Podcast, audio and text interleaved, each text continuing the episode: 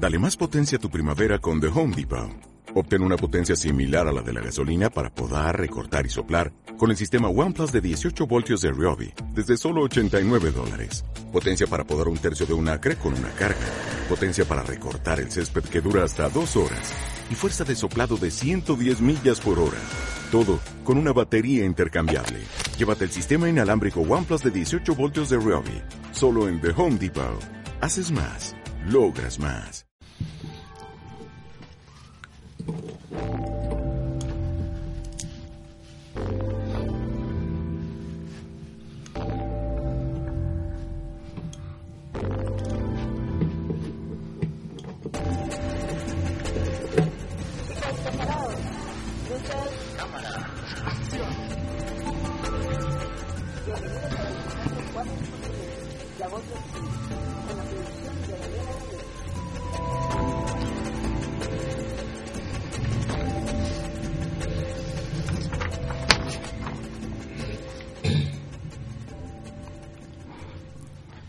Sean todos bienvenidos de nuevo a 24 cuadros por segundo. Es un placer estar con ustedes para hablar y disfrutar de cine, que es lo que nos gusta. Mi nombre es Vincent Hill.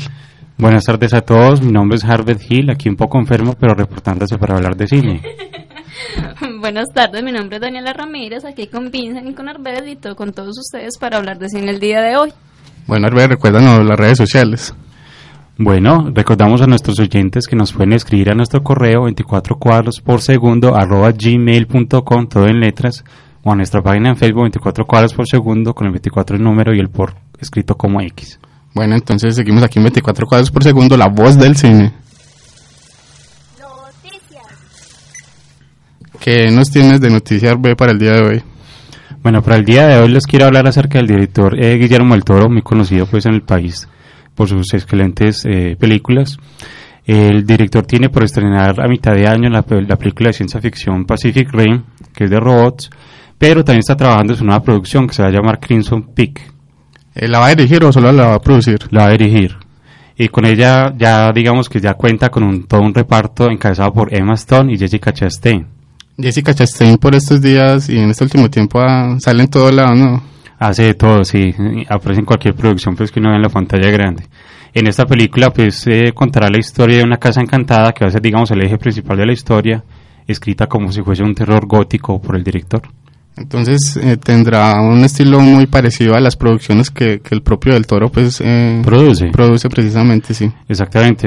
Recordemos que el director Guillermo del Toro ha producido a, a diferentes directores españoles sobre todo, como por ejemplo en la película El Orfanato, donde hizo el papel de productor ejecutivo. Así es. Y entre otros.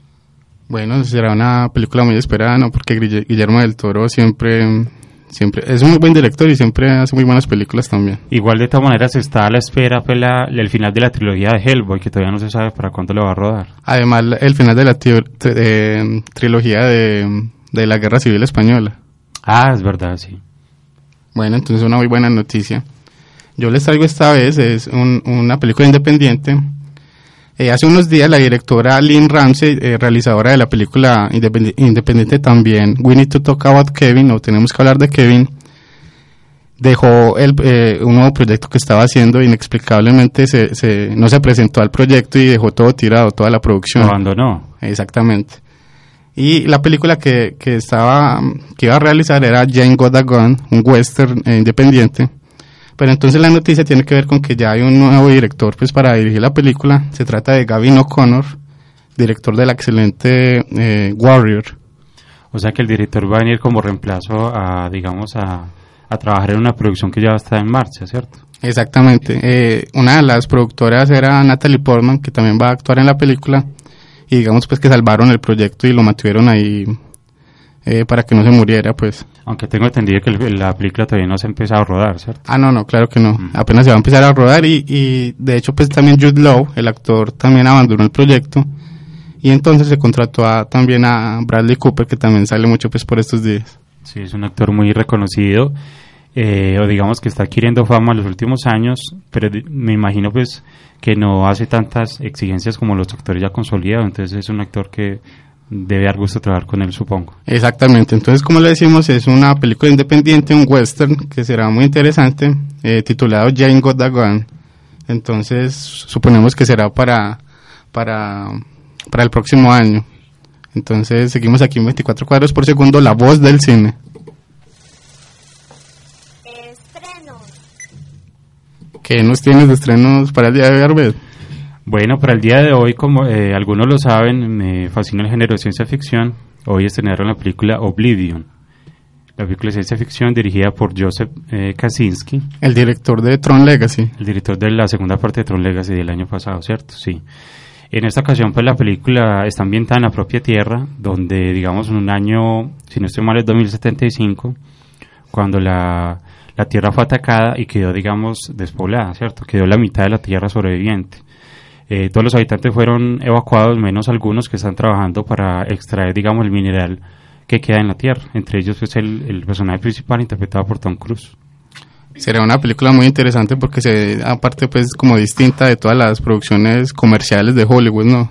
Es verdad, además que el, el tema de la ciencia ficción es un tema muy atrapante y en este caso pues no lo es menos, además de que hay una historia eh, de por medio muy misteriosa cuando el personaje principal encuentra a una mujer en la Tierra, aunque no vamos a desvelar más de la trama. Así es. Bueno, entonces, para que la tengan en cuenta, se trata de Oblivion. Oblivion, sí. Bueno, el estreno que yo les traigo se trata de la nueva película de, de John Hillcott, eh, conocido pues, eh, ha hecho tres películas, es conocido por la película de Robot, eh, también eh, por la película de Proposition, el western con Guy Pearce, Guy Pearce, que también es como su actor fetiche. Sí, Entonces se trata de la película eh, Lawless, o también es conocida como Sin Ley o, o Los Ilegales. Los ilegales como es conocida aquí en el país, sí. Bueno, entonces, como lo decíamos, se trata de la tercera película de este excelente realizador eh, estadounidense, que digamos pues siempre trata guiones muy interesantes, aunque él no los escribe, siempre escoge a, a otro guionista para que trate los argumentos, además que también eh, siempre se basa en libros. El director sí ha sobresalido por hacer buenas adaptaciones de la literatura, en este caso es una historia de una familia muy distinta, aunque la, la película tiene cierta parte de violencia, está muy bien tratada eh, por el director, además de la, del drama pues de la familia. Así es, el argumento se centra en la época de la prohibición. eh, los personajes principales son tres hermanos que de hecho pues existieron realmente. Los hermanos eh, Bundorant. Sí. Y eh, eh, de la película también se destaca obviamente pues la actuación de Tom Hardy, que es un muy buen actor eh, de una nueva generación pues. Además de la propia Jessica Chastain que Exactamente. anteriormente, sí. Y, también el propio Chia LaBeouf hace un buen, buen trabajo. Sí, como el más joven de la familia, el que quiere, digamos, seguir los pasos de su hermano mayor. Así es, entonces los tres hermanos pues se dedicaban a vender alcohol ilegalmente en, en esta época y lo diferente es que lo eh, se sitúa pues el argumento en, en el sur de Estados Unidos, algo distinto, fuera eh, o mejor lejos de la ciudad. Además de que la película nos muestra eh, como los protagonistas a los que están al margen de la ley, no a los que los persiguen, que sería la propia ley. Es, digamos, ver los, los buenos como malos y los malos como buenos, ¿cierto? Así es. Además, pues, ah. sí, además que el personaje, el personaje de Tom Hardy eh, es, es excelente, ¿no? Ese personaje, eh, ¿cómo se le dice en la película del Inmortal, no? Es le pasa de todo y... es una leyenda, es, es un personaje que, que tiene un trasfondo muy grande y el cual tiene, pues, eh, digamos, ese, ese poder de, de, de mantener la familia a flote y no rendirse ante nadie. ¿Te parece que escuchamos los trailers? en- eh, De las dos películas, Sí. claro que sí.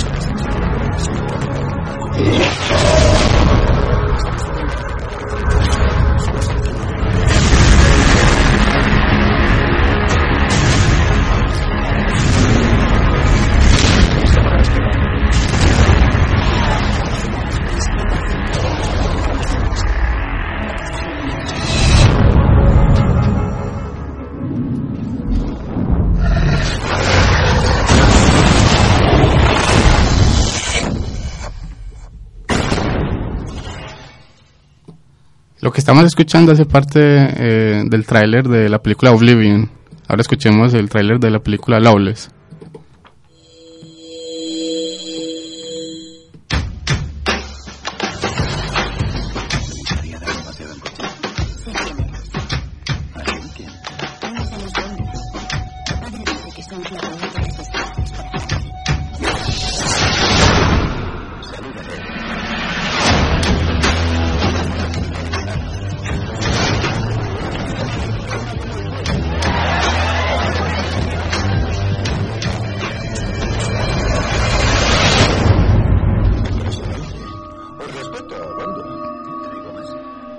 Este fue el tráiler de la película Lawless, entonces ya lo saben, dos muy buenas recomendaciones para este viernes. Se trata de Lawless y Oblivion, para que las tengan en cuenta. Seguimos en 24 cuadros por segundo, la voz del cine.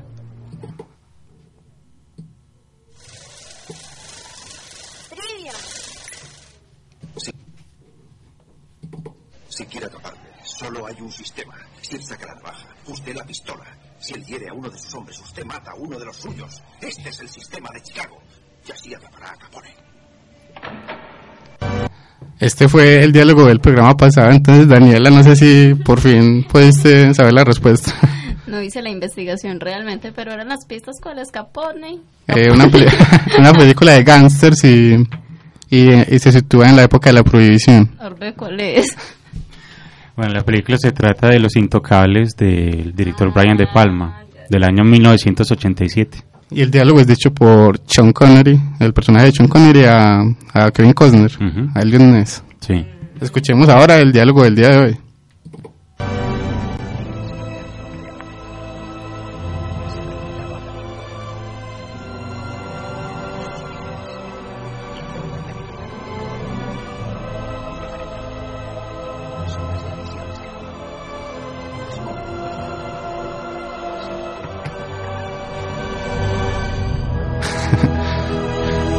Daniela, eh, a ver este diálogo tampoco. Te atreves, te atreves.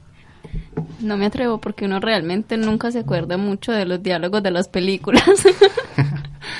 Bueno, ya lo saben, le- lo pueden responder en las redes sociales. Pueden escribirnos a nuestro correo 24 cuadros por segundo arroba gmail.com, todo en letras, escribiéndonos acerca de cuál creen ustedes a qué película perteneció este diálogo, además de que nos pueden escribir sobre sus críticas, sugerencias y películas preferidas. Así es, bueno, seguimos aquí en 24 cuadros por segundo, la voz del cine. Tema del día. Bueno, ¿cuál es el tema del día de hoy, Herbert? Bueno, para hoy vamos a tratar las películas eh, realizadas en plano secuencia. Así es.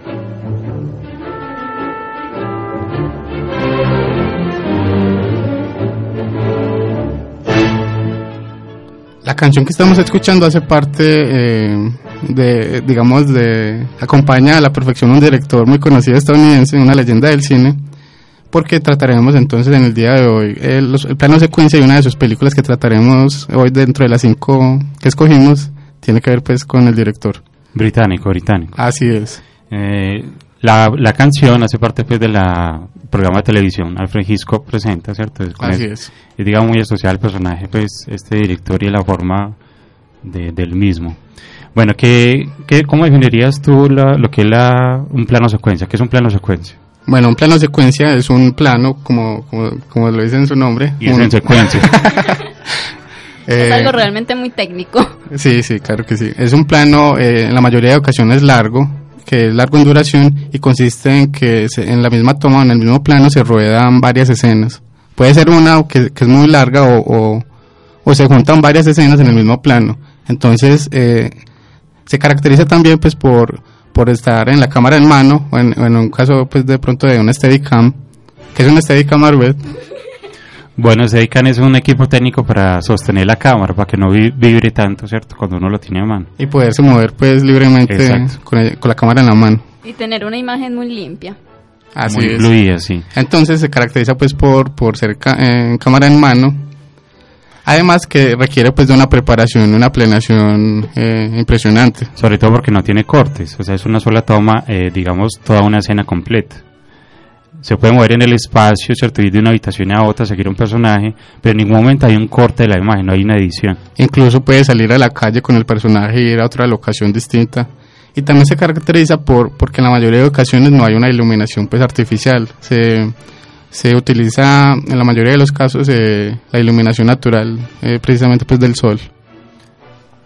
Pero es dependiendo en la locación que vos estés, porque si estás en una locación interna, pues supone bueno. uno que, que haya iluminación artificial, mientras que si vos estás en el exterior es más complejo pues como de, de lograr una, ilu- una iluminación artificial, cosa que también se puede pues como con unos equipos demasiado sofisticados, pero, pero sería pues como muy fácil utilizar la luz natural.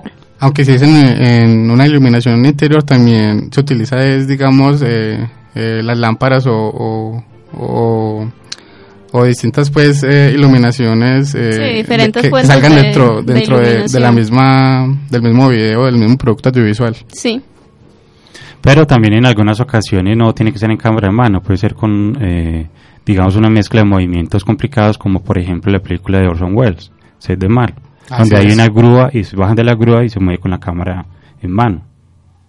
Así es, bueno, y como lo decíamos, requiere de, de mucha preparación y también de muchos ensayos para que todo salga bien y no hayan errores eh, de los actores o de cualquier personal técnico para no tener que repetir todo de nuevo. Es correcto, hay muchos directores de, de autor sobre todo que utilizan eh, diferentes planos secuencias dentro de sus películas para armar eh, escenas puntuales dentro de las mismas, como por ejemplo Orson Welles en Set de Man, ¿cierto? Así es. O, o muchos otros casos, por ejemplo, como los de Brian De Palma o de Joe Wright también. Así es, bueno, entonces ya lo saben, el tema de hoy es el plano secuencia, las películas que son rodadas en un solo plano secuencia. Claro, en este caso escogimos las películas que están todas completas, rodadas como si fuese un plano secuencia. No Así solo es, un plano o dar la sensación pues de que es solo un Claro. plano secuencia. Claro. Bueno, entonces hemos escogido cinco películas y, ya- y entonces comencemos ya con ellas. Seguimos aquí en 24 cuadros por segundo, la voz del cine.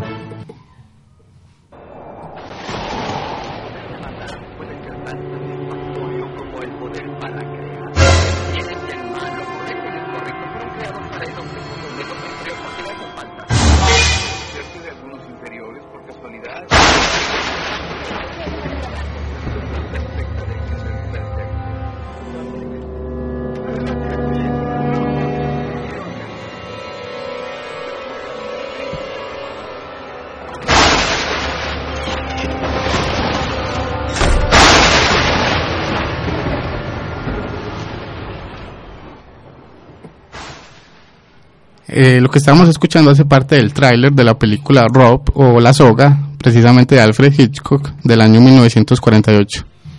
Bueno, el director británico, quien tiene pues un puñado de obras maestras, y esta es una de ellas, eh, trató la película como si fuese un plano secuencia continuo, aunque pues va a tener cortes obviamente. La película cuenta una historia atrapante de unos estudiantes los cuales quieren cometer el crimen perfecto con la víctima perfecta. Es decir, asesinar a un hombre, lo ocultan en un ancón o un baúl como se oyó en el tráiler, y luego hacen una fiesta de despedida para ellos, sin decirle pues obviamente que hay un cuerpo en el baúl. En la fiesta, a la fiesta eh, intervienen pues los amigos de ellos, eh, la novia de, precisamente de la víctima y además un, el profesor o el tutor de ellos, que es digamos la persona a la que quieren deslumbrar pues con sus, con sus ideas, que está interpretado por eh, James Stewart. Así es, es una película muy original, que de hecho pues eh, originalmente era una obra de teatro. Sí, sí, esa es una adaptación, claro. Y entonces, eh, como lo dices, pues de la película también sobresalen precisamente las transiciones, porque eh, Hitchcock eh, hace creer que, que no hay cortes dentro de la película y hace las transiciones, por ejemplo, en los abrigos de, o los sacos pues de, de los personajes. Claro, recordemos que en la época se filmaba pues con la película de cine que tenía una duración hasta, o las latas tenían una duración de hasta 10 minutos, por lo que había que necesariamente hacer un corte para hacer, eh, co- continuar digamos la historia de la película.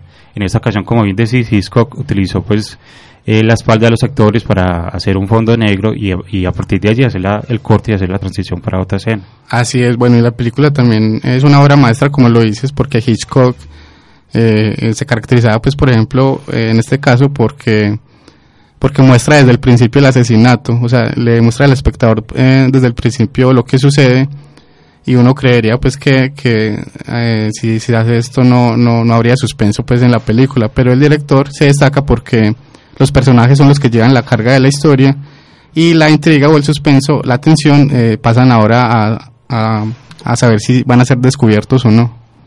Claro, uno se pone del lado pues, de los asesinos eh, sufriendo, digamos, si lo van a descubrir o no. Además de que ellos, hay, o sobre todo uno de ellos es más inteligente, más, digamos, eh, con una conciencia menor que su compañero. Y eh, debido a esto utiliza, digamos, el baúl como centro de mesa para la comida, para la cena. Algún efecto, digamos, muy, muy de Hitchcock para otorgar, digamos, el suspenso, la alta dosis de suspenso que tiene el film. Y además, pues los personajes, como lo decíamos, son muy bien desarrollados, muy bien tratados. Y las actuaciones ayudan precisamente a, a que eso se, se cumpla, ¿no? Claro que sí. La película también se puede ver como un truco, ¿cierto? Un truco de, de cine, que es la única forma que se puede hacer porque uno la podría ver como una obra de teatro, pero en el cine, como ya habíamos dicho, el, el director pues tomó los planos secuencia para contar la historia de correo, ¿cierto? Sin, sin parones. Así es, bueno, hay que decir pues que la película tiene 10 planos secuencias. 10, ok. Y precisamente, pues como lo decías, porque las películas solo tenían 10 minutos. Ah, claro, sí, las latas, sí. Eh, también los personajes se destacan en, en- principalmente pues el de James Stewart y el y el otro actor que no recuerdo en este momento, el que hace pues del, del asesino principal. No, no, no lo recuerdo, pero Vale. también sale pues en North by Northwest de- de- del sí. propio Hitchcock. Sí, sí, es verdad. Hay que decir pues que la película tuvo mucha polémica en su época porque porque hay que decir pues también que los personajes son homosexuales.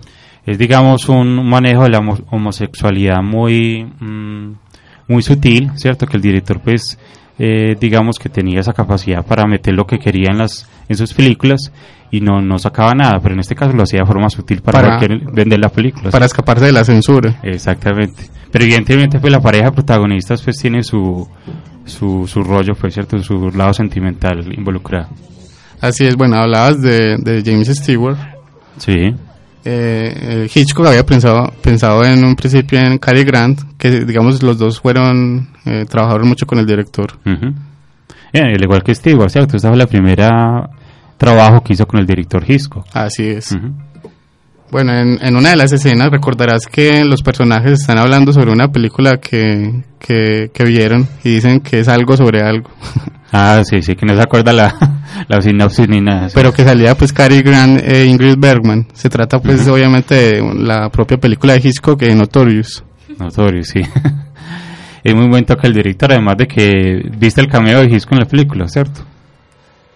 Eh, bueno, eh, eh, digamos que el cameo en la película es cuando por la ventana se ve un letrero de neón que dice información sobre, sobre una marca que el propio Hitchcock in- inventó y que y que sale pues en, en otra película suya que es Lifebot en, en un periódico. Recordemos que el director pues era también reconocido por la forma de vender sus películas y por sus cameos que hacía en ellas. Un cameo era la aparición pues del propio director en una escena muy corta que digamos que salía digamos al principio para evitar pues que la gente pensara en cualquier momento cuándo va a salir, cuándo va a salir, ¿cierto? Entonces salía al principio para poder digamos eh, ya verlo ahí y ya seguir con la historia de la película. Bueno, y también dicen pues que el director sale en, en la escena inicial de los créditos de- caminando por la calle, de, aunque es desde un plano pues muy lejo- lejano. En ese caso sí ahí eh, está el único corte de la película, ¿cierto? Así es, lo único que, que se ve evidentemente. Porque eso, claro, está el apartamento eh, con las cortinas cerradas y la cámara tiene que entrar al apartamento, entonces ahí es donde está el corte. Así es. Bueno, como lo decíamos, la película se basa en una obra de teatro, pero también, digamos que toma eh, eh, mucho de, un asesinato que ocurrió realmente de dos estudiantes llamados Nathan Leopold y Richard Loeb, que precisamente por las razones que se muestran en la película asesinaron a una persona. Eh, es claro que, digamos, la motivación de los personajes no es otra que realizar un crimen perfecto, sin, sin digamos, sin emoción. por Porque, porque se creen pues superiores a, a los demás. Es que, digamos, que tomaron las, las ideas del propio tutor, ¿cierto? De- del tutor de ellos y las tergiversaron, algo como lo que hizo eh, Hitler pues con, con las ideas de Nietzsche, ¿cierto? Del superhombre. Así es. Bueno, Hitchcock también se caracterizaba y, y destacaba por, por los trailers de las películas porque en ellos no mostraba nada pues del contenido de la, de la misma película, sino que, por ejemplo, rodaba otras escenas o él mismo pues salía presentándolo, la, la película. Y salía la soga. No, en este caso se utilizó una escena que no se utilizó en la película y es eh, en la que el, el personaje de Janet y David, el propio David, la víctima, salen hablando y es una escena romántica en el en Central Park. Mm, ya veo, muy interesante. Antes después de que David saliera para el apartamento precisamente. Ah, porque cu- cuando lo invitaron pues a que fuera temprano, sí. Así es. Bueno, entonces, eh, como, como dijimos, las actuaciones pues están sobresalientes y, el y la, la forma que Hitchcock maneja el suspenso, por ejemplo, la forma como eh, cuando hay, digamos, un personaje que quiere ver unos libros en la casa, los amarran con la propia soga con, la que hicieron el asesinato. Así es, toma, toma el objeto, la, la propia soga, como un elemento muy importante dentro del argumento precisamente. Además, pues del propio baúl donde, donde el cual contiene, pues digamos, el, el cadáver de la víctima. Otro, otra escena muy interesante es cuando eh, uno de los personajes descri- describe el movimiento que hizo David cuando está en el apartamento y la cámara recorre, hace el recorrido que, que, que debió haber hecho pues David.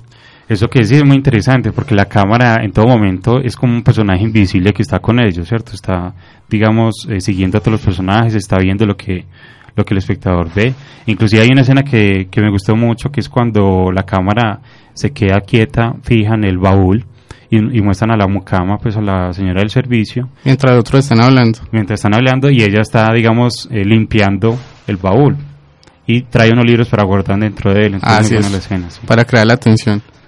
Bueno, eh, eh, como es un plano de secuencia, uno, en uno de ellos, en un movimiento de la cámara, eh, se- se- uno de los técnicos se quebró el pie. Entonces tuvo que soportar el dolor. sí. Sí. y se lo llevaron arrastrando porque, y, y lo curioso es que esa toma sí, sí terminó el corte final de la película. Muy bravo, sí. ¿A ti qué Si te quiere, parece? no, uno con un pie quebrado y que no salga, imagínate. Todo por el amor al arte. Horrible.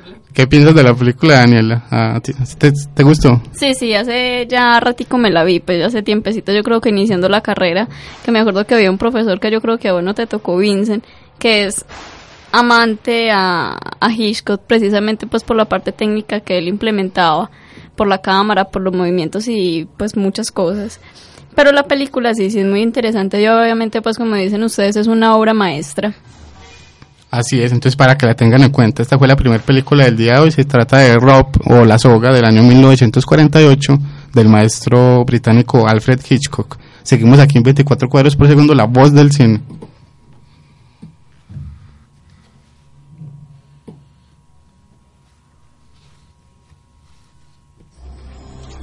I'm sorry. You are a fool. That's it. That's it. Otherwise, having a serious talk about it. I mean, it's a professional. That you love me. That. You. I'm going to leave.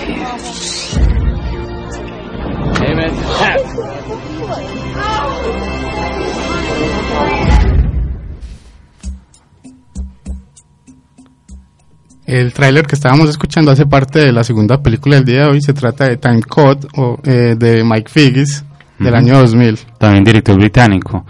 Esta película es un poco experimental, grabada pues en video eh, digital, en cine digital. De hecho parece algo como de Lars von Trier, ¿no? Algo así. Sí, haga de cuenta es como si uno, si uno fuese un celador de un edificio y estuviese mirando unas cámaras de seguridad. Porque la película, eh, imagínense una pantalla de, ci- de cine dividida en cuatro. En cada una de las pantallas muestra lo que pasa a una persona. Y en determin- determinado momento las personas, eh, digamos, se encuentran, pasan a otro lado, ¿cierto? Entonces, Y cada, cada uno de los cuadros es un plano secuencia. Claro, claro, la, la película está rodada, eh, digamos lo que cuatro veces, en un plano continuo sin cortes, con cuatro cámaras. Eh, la historia, digamos que no es tan, tan original y tan complicada, porque también digamos que hacía parte pues, de la improvisación de los personajes. Pero digamos que la parte más principal de la, de la película cuenta de la, la, la obsesión que tiene una, una persona, un personaje que es una mujer, que es lesbiana y que digamos que que tiene sospechas de que su novia la engaña. Eso es básicamente, digamos, lo que ayuda, ayuda a motivar la historia y lo que hace que se confluya en, en, un, en un estudio de grabación en Hollywood, el cual está, digamos, a la espera de, de terminar una película. Así es, como lo dices, es un, es un experimento muy extraño. Eh, cuando uno empieza a ver la película, uno no casi que no se acostumbra porque uno no sabe dónde mirar, a qué Sí. pantalla mirar. uno no se concentra, sí, sí. Pero ya uno, eh, después de un rato se va acostumbrando, pues O sea que yo me quedaría dormida viendo la película porque no me la he visto.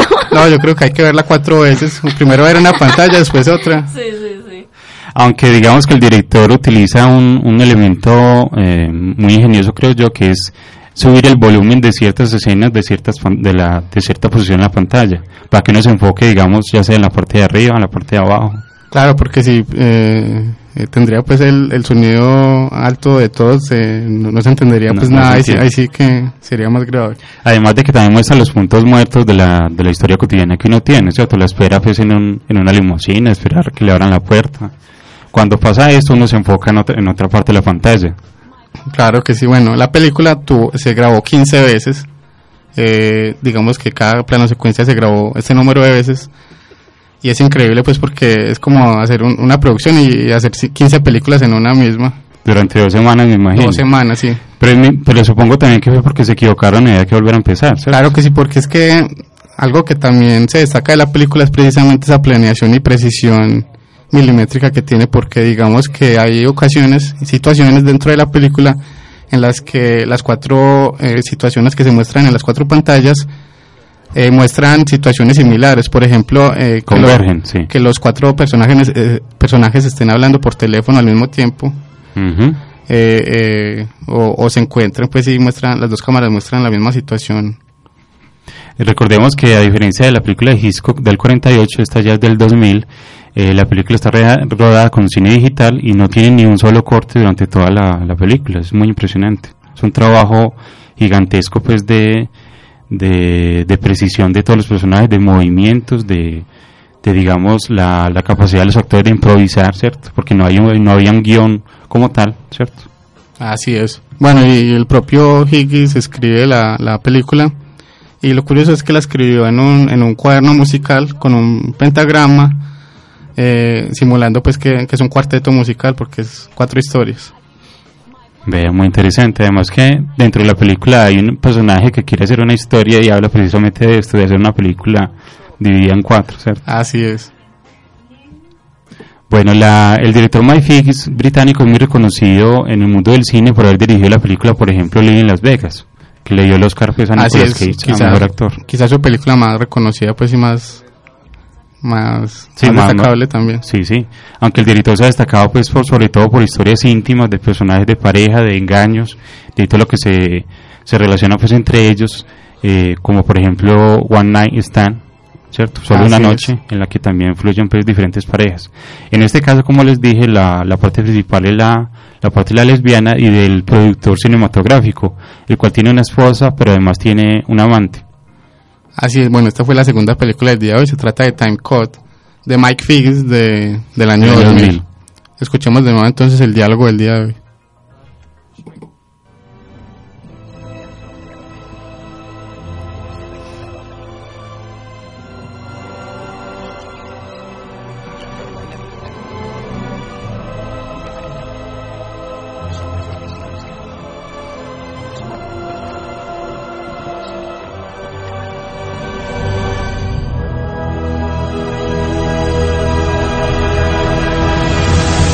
Daniela, Daniela, no, no, no te suena nada para nada. No, no me suena nada más que es que esos españoletes, perdón, ese castellano es bastante complejo de entender para nosotros los latinos.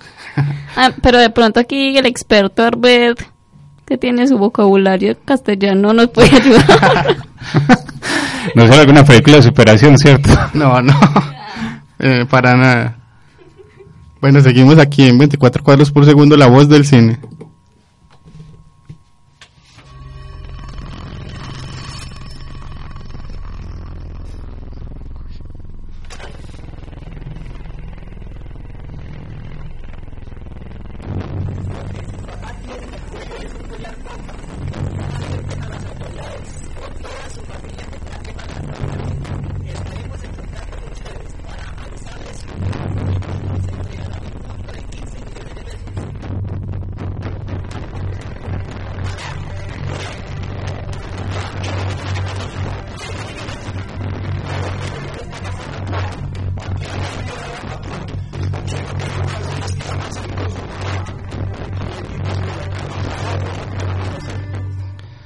Bueno, es- estamos escuchando el tráiler de la tercera película del día de hoy. Se trata de PBC1, la película colombiana de Spiros Statolopoulos, Uy, dijiste el apellido bien. ¿Y eso de dónde es? de Grecia. Sí. sí, es griego. Ya estaba sudando yo porque creí que iba a decir el apellido. Pero ¿cómo así? ¿Es griego? Y, ¿O es de acá de No, Colombia? no, es griego. Ah, y vino y la produjo Sí. acá y la dirigió. Simpático. Bueno, el nombre de la película PS1 se refiere pues al material, obviamente, eh, y, narra la historia pues infame pues de nuestro país, en la cual a una mujer le colocaron un collar bomba, el cual estaba hecho de PS y contenía pues un explosivo por dentro. Si intentaban quitarle el, el, digamos el collar explotaba y lo utilizaron unos delincuentes con el fin de extorsionar al marido de ella para robarle plata.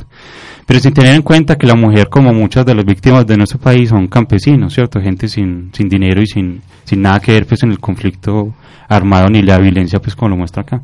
Así es, bueno, la película, digamos que el argumento no es muy llamativo, no es muy original, pero lo que se destaca precisamente es el, el recurso del plano secuencia.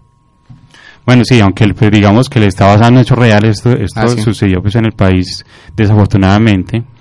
Eh, pero digamos que puntualmente es una algo que, que se debe dar a conocer, ¿cierto? Pero la forma, digamos, de, de narrar la historia eh, mm, pudo no haber sido la más adecuada, pero el director escogió utilizar el plano secuencia durante toda la película para narrar lo que le sucede a esta mujer. Digamos que se divide eh, en momentos interesantes y no, porque en muchos casos la atención, digamos, sí sube y el espectador está atento, muy atento Sí, a lo que sucede. Sobre todo el final, que es Así muy es, bueno, claro que sí. Pero en muchos otros casos también hay muchos tiempos muertos y, se toma mucho tiempo la cámara y no pasa nada pues dentro de la película. Es que es inevitable si uno va a filmar, digamos, eh, con una toma continua sin cortes, en, que no hayan tiempos muertos, ¿cierto? Es muy, muy, muy difícil de hacer esto, además de que hay pocos personajes y estamos en el campo colombiano. entonces- Eso solo lo logró Hitchcock, Sí. yo creo. Pero porque él también podía, no. Pero es que mira que es que eh, el espectador colombiano cuando ve tiempos muertos se duerme. Y eso también hace parte del cine, ¿no? Eso también hace parte de, de la cotidianidad. Pues depende cómo los utilicen, pero yo estoy con más con Hitchcock o con Truffaut, ¿cierto? Que no hay, no había que mostrar los tiempos muertos. Pues, Porque la- la- el cine es como la vida normal de uno, pero sin los tiempos muertos. Eso es lo que decía Hitchcock, sí. Pero bueno, sí, respeto tu punto. Bueno, el director solo tiene esta película, apenas va a estrenar otra y la hizo pues en, en- en Grecia, no, no es colombiana, como La segunda. Ajá. ¿Sabes cómo se llama, no? Mojave. Mojave, ok. Bueno, pero esta película, pues, de todas maneras, como dice Daniela, eh, eh, pues que muestra los tiempos muertos, pero muestra los tiempos muertos del país. Es importante dar a conocer, pues, luego las barbaridades pues, que han sucedido en, en nuestro territorio y sobre todo, pues, digamos, con esta violencia hacia los campesinos sin quien los defienda. Bueno, digamos pues también que a pesar de que toca el tema de la violencia como muchas otras películas, es una muy interesante propuesta y distinta además pues por el recurso del plano secuencia. Entonces ya lo saben, eh, ah bueno, también la película ganó muchos premios a nivel mundial, Sí, por ejemplo el premio a Mejor Película Iberoamericana en, en el Festival de Cannes. muy bien. Bueno, eh, esta fue la tercera película del día de hoy, se trata de la película colombiana PBC1, una muy buena recomendación para que la tengan en cuenta, del director Spiros Statolopoulos del año 2007. Seguimos aquí en 24 cuadros por segundo, la voz del cine.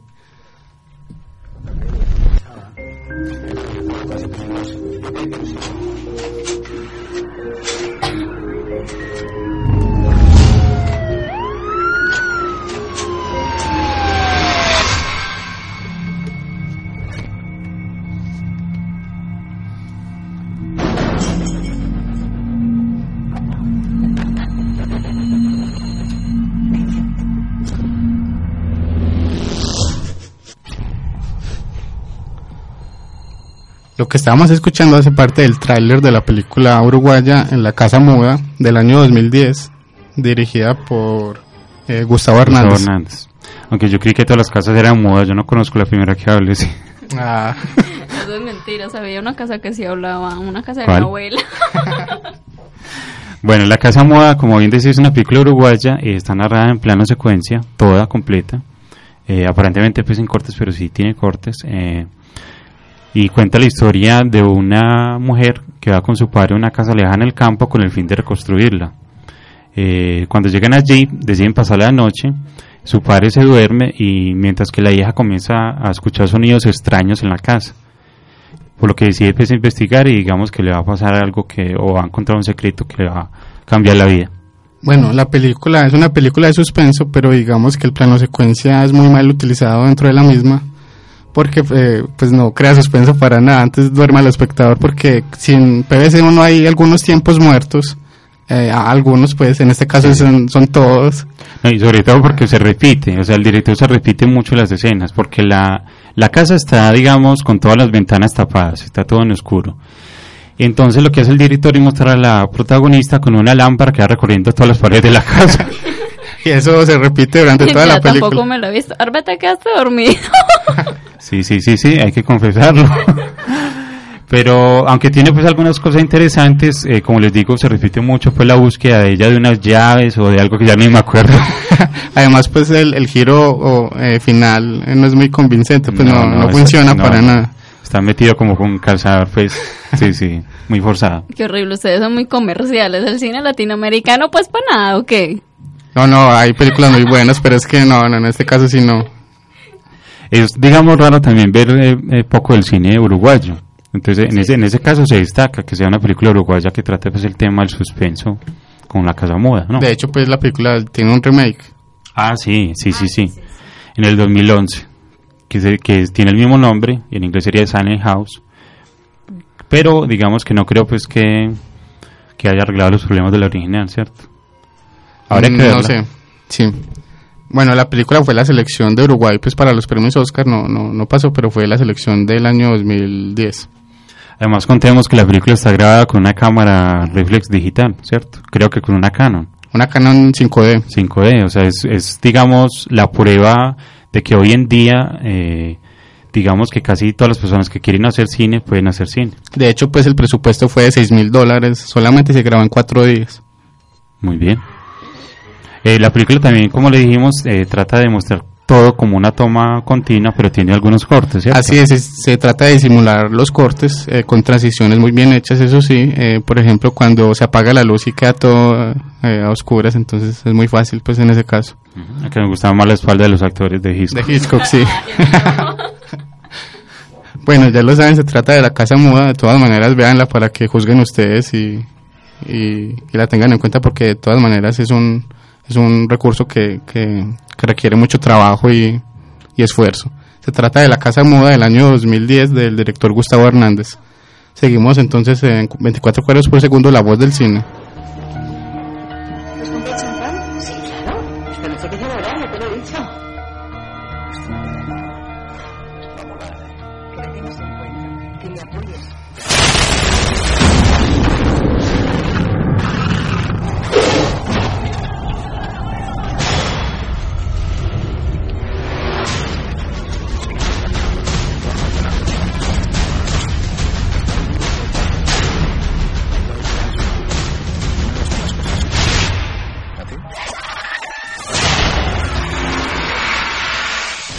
Lo que estamos escuchando hace parte del tráiler de nuestra quinta película del día de hoy, la última. Se trata de Secuestrados de Miguel Ángel Vivas, la película española del año 2010. Y en este caso, por ejemplo, Daniel es una película latina que está muy bien hecha. También desde el año 2010 y cuenta toda la historia como un solo plano secuencia sin cortes, digamos, visibles o muy No, fáciles. no, de en este caso sí se ven los cortes, son 12 tomas, pero digamos son 12 planos secuencias también muy, muy Pero todos hechos. unidos, ah, sí, sí, es Sí, verdad. Bueno, la película cuenta lo que le pasa a una familia cuando recién se pasan o se mudan a una casa muy lujosa, el padre, la madre y una niña adolescente.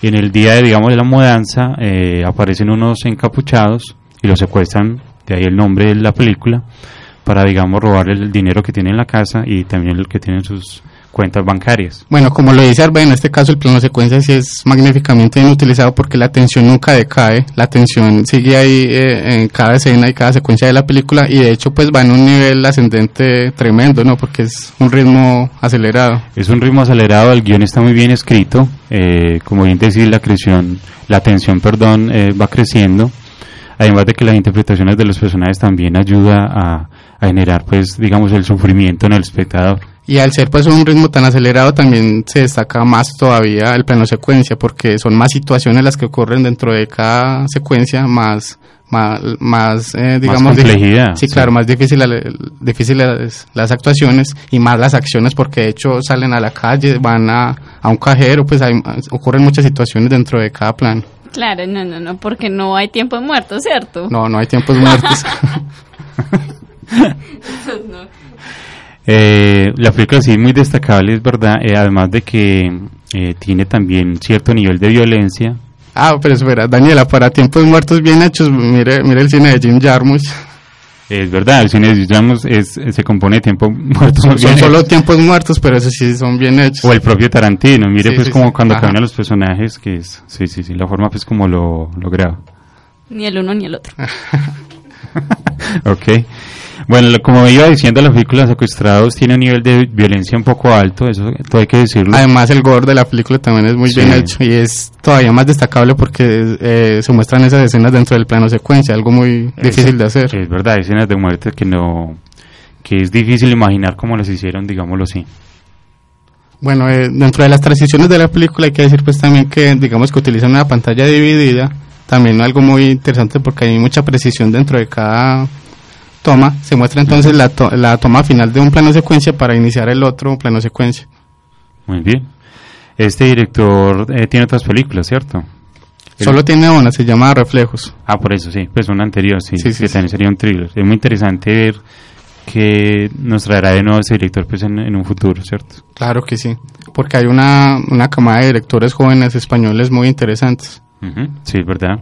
Bueno, la película cuenta pues con 11 planos secuencias dentro de, dentro de la misma. Ese es como el promedio pues de una película, para que lo tengan en cuenta si quieren hacer una película de plano secuencia. Así es, bueno, esta fue la quinta película del día de hoy. Se trata de Secuestrados, eh, de Miguel Ángel Vivas, del año 2010. Sí, Eh, una muy interesante película. película española, sí. Sí, así es. Bueno, eh, como, como es costumbre, nosotros no, no, no tocamos más a profundidad pues otras películas que traten el tema, pero vamos a nombrar rápidamente eh, otras que sí lo, que, que, que no son planos secuencias completos porque no hay muchas películas que lo hagan, Ujú. pero digamos que tienen planos secuencias dentro de la película destacables, muy, muy bien hechos. Entonces comencemos con la película Hard Boiled de John Woo, el excelente director taiwanés Hongkonés, Ah, no, hongkonés. Hongkonés, sí, eh, perdón. De, del año 1992, un, un- con un plano secuencia dentro de un ascensor brillante. Ujú. Y además muy violento también, sí. Eh, la Eh, película Tom Jung-gon de Esa sigue Tailandia del año 2005. En la que Tony Ha, el nuevo héroe de acción Sí, y de artes marciales, es, es impresionante eh, eh, la película. Es impresionante, impresionante el plano secuencia porque se muestra al personaje subiendo en un edificio. Por las Y esa cámara es, es que es impresionante, tienen que verla. Se, se trata de Tom Jung-won del año 2005. Bueno, la otra película que les mencioné al principio cuando estábamos hablando de este tema, que es Sed de Mal o Touch of Evil del maestro Orson Welles. En la película cuando empieza, eh, que digamos muestra todo un plano secuencia muy elaborado, que incluye pele- colocar una bomba en un carro y seguirla, seguir el automóvil por medio de una cámara con grúas, con cámara en mano, es muy, muy, muy bueno. el plan. Ese es sin duda uno de los mejores planos secuencias Sí, que hay. de la historia del cine, sí. Bueno, también está el plano secuencia de Goodfellas o Buenos Muchachos, lo recordarás, de Martin Scorsese del año 1990, uno de los más conocidos también. En la escena pues, del bar. En la que se recorre la cámara en un- por un pasillo cuando los dos personajes entran al bar, Ujú. recorre por los corredores precisamente. Claro, porque el personaje Ray Liotta no entra por la puerta principal, sino por la puerta de la cocina. Exactamente. Y muestra toda la, la plano secuencia. Bueno, también está la otra película asiática, se trata de Breaking News de Johnny To, del año 2004, es impresionante porque es una balacera increíble ahí. Es, es una, una escena de acción de entre policías y ladrones en toda una esquina pues de poblada. pues, En una de- calle. Sí, sí, en una calle. Bueno, también está casi todas las películas de Brian De Palma tienen un plano secuencia. Sí. Se destaca pues el, el de Snake Eyes o, eh, Snake, Eyes o, sí. o Ojos de serpiente. Serpiente. Igual al inicio, también es al inicio de la película cuando muestra el personaje de Nicolas Cage. Y de hecho tiene larga duración, son como 10 minutos sí, casi. sí, recorriendo pues todo el, el, el ring de boxeo, pues digámoslo así. También está obviamente el de Secreto de sus Ojos, que es impresionante, Ah, el del es estadio. es uno de los que más me gustan de la película argentina, que muestra pues todo un plano secuencia dentro del estadio. Es, es impresionante ese plano. También está la película Old, Old Boy de Park Chan-wook, con una impresionante plano secuencia por un corredor. Sí. También está la película Strange, Strange Days de Catherine Bigelow con una cámara subjetiva también muy interesante. Ah, sí, es verdad, la del asesino, sí. Y también está Panic Room de David Fincher. Ujú. Eyes of the Devil, otra película asiática de Kim Ji-won en, en un automóvil que un es automóvil impresionante. Sí. Y también está, claro, es, eh, El Resplandor de Stanley Kubrick eh, el- eh, siguiendo al triciclo del niño por los corredores. Pero yo creo que te faltó uno de los mejores planos secuencia de la historia del cine, que es la película de Los hijos de los hombres de Alfonso Cuarón. Claro que Ah, sí. ¿verdad? ¿verdad? Sí, sí. Ya le ibas a decir, bueno, listo. Bueno, y también falta entonces Lord of War. eh, cuando comienza la película, la cámara sigue a, la, a, la- a una bala y es impresionante. Y por último, el, el plano secuencia de JCB JCB, la película protagonizada pues por... Eh, Jean-Claude Van Van Damme, y una película distinta para él, Muy un, distinta, un drama y es Sí. excelente. Sobre la vida de él, basada en la vida de él.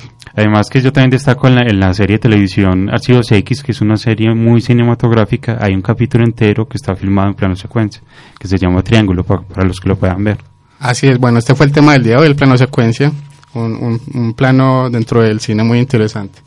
Seguimos aquí en 24 cuadros por segundo, la voz del cine.